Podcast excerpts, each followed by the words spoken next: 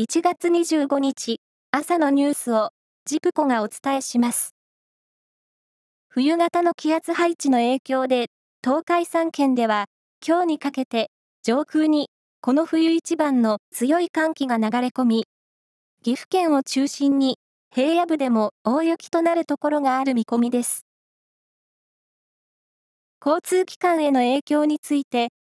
県営名古屋空港では昨日午後8時の時点で25日に新潟や青森などを結ぶ合わせて16便の欠航が決まっていて、交通各社ではホームページなどで最新の情報を確認するよう呼びかけています。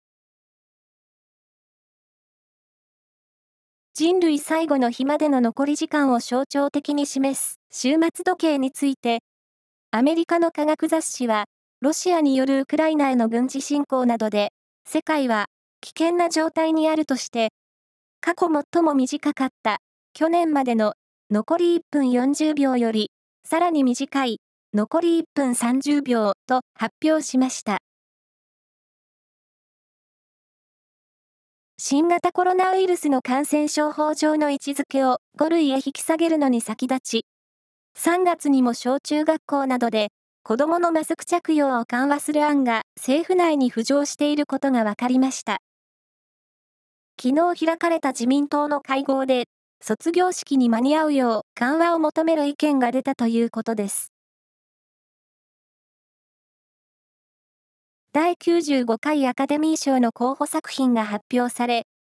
最も注目される作品賞部門に、トム・クルーズさんの主演作、トップガン、マーベリックなどが選ばれました。一方、長編アニメーション賞部門の審査対象となっていた湯浅正明監督のアニメ、犬王は候補入りを逃しました。テニスの四大大会、全豪オープン車椅子の部は、女子シングルスの1回戦が行われ、世界ランキング2位の上地結衣選手は、イギリスのルーシー・シュケル選手に、セットカウント2対0のストレートで勝ち、ベスト8に進みました。また、男子シングルスの1回戦で、世界ランキング3位の16歳、小田凱人選手も、アメリカの選手に勝ってベスト8に進みました。プロ野球、南海などで、豪快な一本足打法で活躍し、歴代3位の通算567本のホームランを打った門田博光さんが亡くなりました。